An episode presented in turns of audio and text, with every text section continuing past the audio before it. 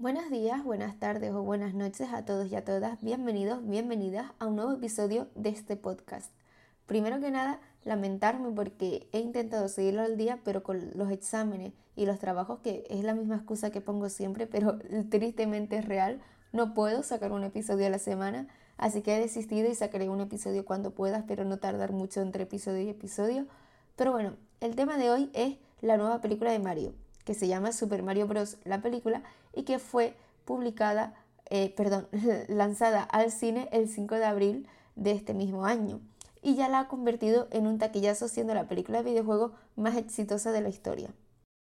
Para situarnos un poco, eh, la película lo que ocurre, esta nos remonta en la época en la que Mario y Luigi eran fontaneros, es decir, unos simples humanos sin habilidades ni nada, y conocen sus habilidades y poderes, por así decirlo, aunque no sé yo si acierto mucho con ese eh, término,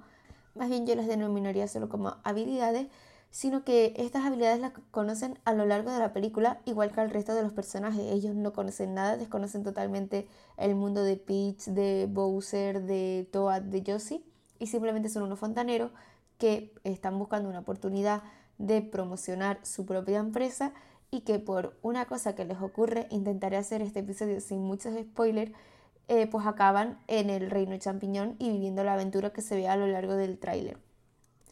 Volviendo a que ha sido un taquillazo, es que esta película, como bien dije, eh, se ha convertido en la película de videojuegos más exitosa de la historia, ya que en el poco tiempo que lleva lanzada, estamos a 20 de abril, pues estos 15 días que lleva lanzada, ha recaudado 508,7 millones de dólares, que desde que mire esta información seguramente habrá subido muchísimo más. Y bueno, ha destronado a Warcraft, la película de 2016 que había recaudado 439 millones y que hasta el momento eh, pues era la más taquillera de la historia en videojuegos. Debajo de estas le siguen algunas que son Pokémon, Detective Pikachu con 429 millones, Rampant con 427, Sonic 2 405 millones, Uncharted que se hizo muy famosa por la intervención de Tom Holland como eh, actor participante en la película con 400 millones y Angry Birds con 352 millones. Yo creo que lo que ha convertido esta película en que sea un taquillazo es la historia que tiene en sí en todo, porque es maravillosa. O sea, es tan fiel a los videojuegos que yo creo que eso gana muchísimo al público, eh, porque también se esperaba desde hace muchísimo tiempo que se lanzase una película de Mario y también los gráficos. Cuando tú ves la película te sientes en, los videojuegos actuales más nuevos de Mario, no los antiguos, aunque sí hay en un momento en el que te remonta los antiguos, bueno, en varios, pero de eso hablaremos más adelante, las referencias y guiños que hay de Nintendo dentro de la película, pero creo que lo que gana mucho son los gráficos porque son muy fieles a los últimos videojuegos de Mario y tú cuando ves la película te sientes que parece que estás viviendo un videojuego, pero en vez de tú pasarte niveles y tal, estás viendo la historia completa o una de las historias que podría llevar a cabo un videojuego. Es más, si sacan un videojuego de la película, yo sería uno de los que jugase porque hay muchísimos guiños y muchísimas cosas que tú ves y te sientes dentro de ese propio mundo. Además de la puesta en escena y la fotografía es increíble porque se hacen unos planos que se pueden hacer en una película de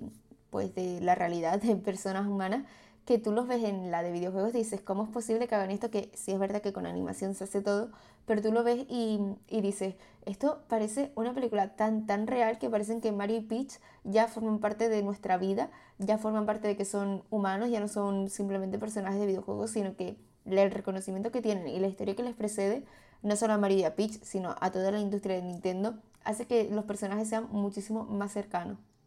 En cuanto al reparto, todo el reparto es maravilloso, pero yo personalmente destaco a Jack Black, que para quien no lo sepa es el protagonista de Los viajes de Gulliver y Escuela de Rock, un actor increíble, y a Chris Pratt,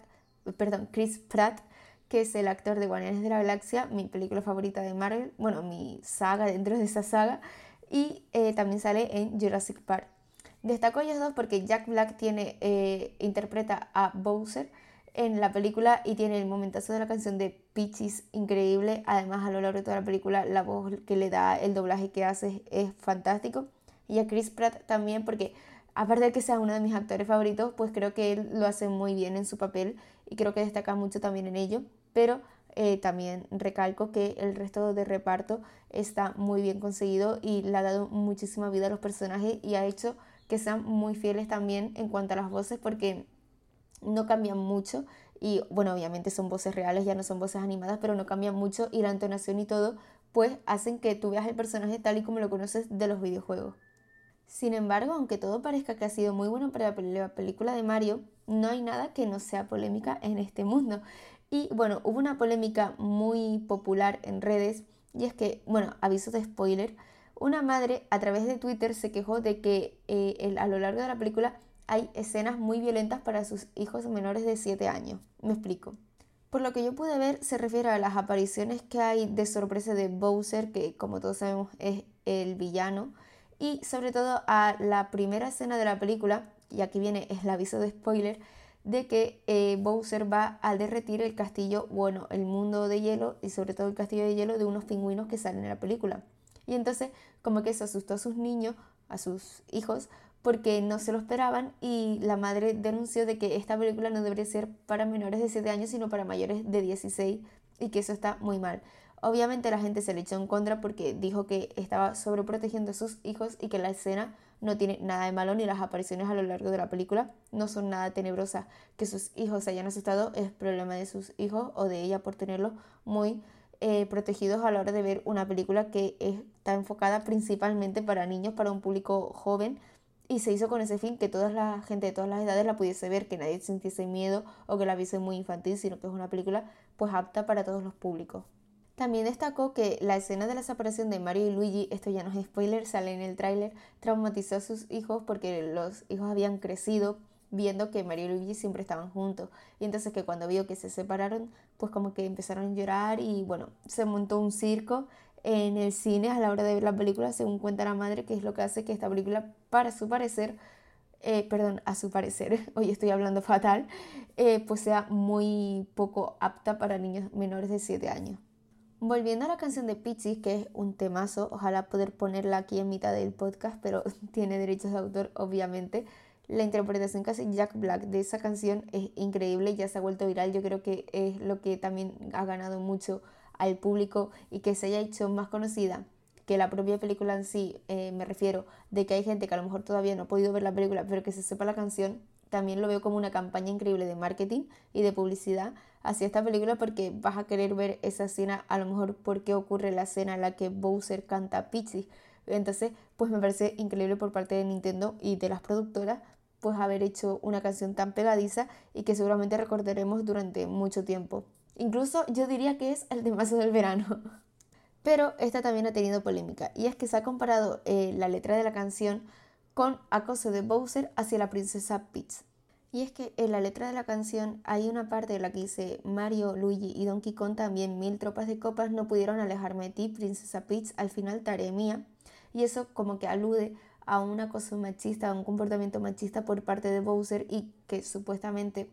para la gente pues fomenta el acoso machista y el machismo hacia los niños y hacia la sociedad en general, por lo que ha sido tachada como una canción que fomenta el machismo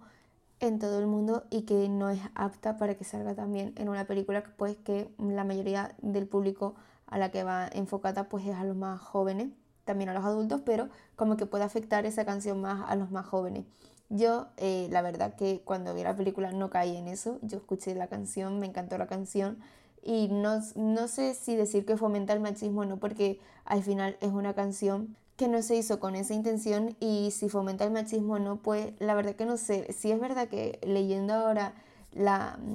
la parte esa que supuestamente fomenta el machismo se podría malinterpretar con ello, pero no, yo no estoy 100% a favor de decir fomenta el machismo, toda la película no es apta para niños, no es apta para nadie, sino que yo creo que fue eso, que lo hicieron sin ninguna intención y que si conoces la historia de Bowser y de Mario eh, de, pues en los videojuegos, pues a lo mejor puedes llegar a entender que es una canción que es porque al final Bowser está tan obsesionado con la princesa que pues recurre a cantar esto, a la locura y a cantar lo que siente, que yo lo, lo encajaría más en eso, en obsesión hacia una persona que no es para nada bueno. Tampoco estoy diciendo que el machismo lo sea, sino que lo encajaría más en ese tema que es algo obsesivo que tiene Bowser con la princesa.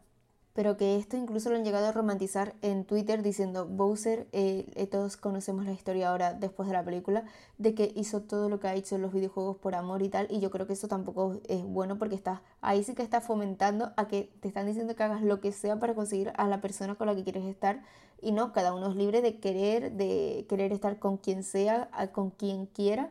y de hacer lo que le dé la gana. Entonces yo pues lo llevaría más por esa parte, pero sí entiendo que hay diferentes puntos de vista y que cada uno lo interpreta como quiere. Hay gente que lo interpretará simplemente como una canción. Yo por ejemplo la disfruto mucho la canción, pero sí es verdad que a la hora de leer ese, ese mensaje, o bueno, esa parte de la letra, pues sí se puede llegar a entender que es machismo o obsesión. Yo voto por el lado de la obsesión más que del machismo.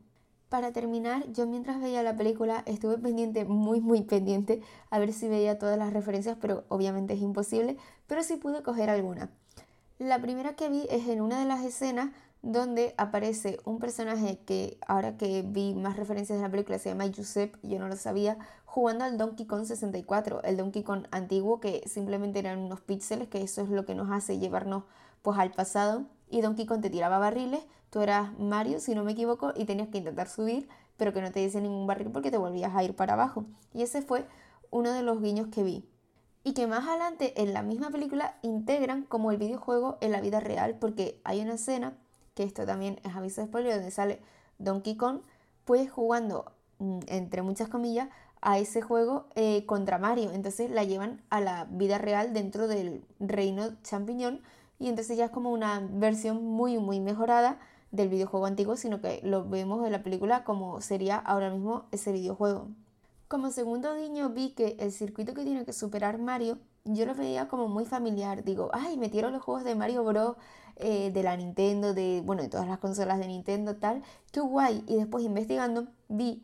que es un circuito que está en el primer Mario, si no me equivoco, el que era naranja y rojo, bueno, naranja, un tono cobrizo, pues es el primer circuito de ese videojuego, pues Mario lo tiene que superar en una de las ocasiones en la película. Como tercer guiño, vi que este fue eh, que me emocioné toda en el cine, no grité porque no podía, es cuando separan a Luigi y a Mario, pues Luigi cuando aparece se hace un guiño a Luigi's Mansion. Nunca he jugado a este videojuego, nunca he tenido la oportunidad de ello, pero sí lo he visto, me encanta, he visto muchísimos vídeos sobre él y es un guiño tal cual, perfecto, a Luigi's Mansion. También me gustó mucho cuando Mario dice la frase de Let's go, bueno, como lo dice él, Let's go, en una de las escenas y también sale el salto famoso, no sé cómo decirlo, en forma de eh, como de L, o sea, como que está muy cuadriculado, no sé si me entienden, pues también sale en un momento de la película y me encantó. Pero mi favorita y la que más destaco es el momento Mario Kart. Y es que en una de las ocasiones que ocurre eh, cuando ellos visitan otro lugar en la película, se hace una referencia muy, muy, muy clara a Mario Kart. Y no solo una referencia pequeñita así que pase desapercibida, no, sino que es uno de los momentos más claves de la película. Y me encantó el momento en el que Mario está eligiendo su coche y se pone como, eh, bueno, no sé si conocerán el Mario Kart o han jugado alguna vez el Mario Kart eh, de toda la vida o incluso el Mario Kart 8 el último, como si fuese la ruedita, eligiendo el coche, las ruedas, el ala delta, todo. Y después el ver a Toad, que ahí se marca el momentazo de que él aparece con un coche enorme, con unas gafitas de sol, en plan aquí estoy yo, tal, no sé qué, como haciéndose el chulo. Y ese momento a mí me encantó. Para terminar, me gustaría dar mi opinión sobre la película y bueno, yo creo que es una película increíble que merece la pena ver aunque no hayas jugado un juego de Mario o no estés muy relacionado con Mario ni con ninguno de sus videojuegos o su mundo en general. Yo creo que merece mucho la pena verla. Sí creo que esté apta para todos los públicos y que en cuanto a las escenas, la historia y todo, es un conjunto que hacen que esta película sea una maravilla y que tiene, eh, o sea, estaba clarísimo que iba a ser uno de los taquillazos, no solo de viejo, yo creo que uno de los taquillazos del año, porque va a haber eh, tanta gente que va a querer ir a verla, simplemente pues eso, pues puede ser por la canción o puede ser porque son muy fan de Nintendo o simplemente por curiosidad,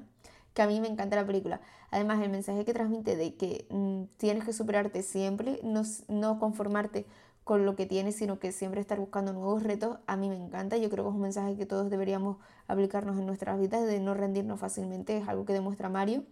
Y para terminar, mi personaje favorito de siempre ha sido Luigi, pero es que en la película me ha ganado un montón como lo han hecho y me da muchísima ternura ese personaje. También quiero hacer una mención especial a uno de los personajes que sale a lo largo de la película, que es una estrella que cuando tiene ganas de vivir se deprime y cuando tiene ganas de morir es muy feliz. Y esto se debe a el guiño que hicieron a uno de los juegos que creo que es el Mario Galaxy, si no me equivoco, ya que es una estrella que tiene que cumplir su ciclo. Como todos sabemos, las estrellas pues nacen, por así decirlo, crecen y tienen que morir al final para convertirse en, en estrella. Y claro, pues eso lo representa ella, pero es muy cómico cómo lo metieron en la película y le quería hacer una mención especial. Espero que les haya gustado muchísimo este episodio. Perdón por los spoilers que he hecho. No sabía cómo hacerlo sin, sin en algún momento hacer algún spoiler. Y nos vemos la próxima vez que pueda en otro episodio de este podcast.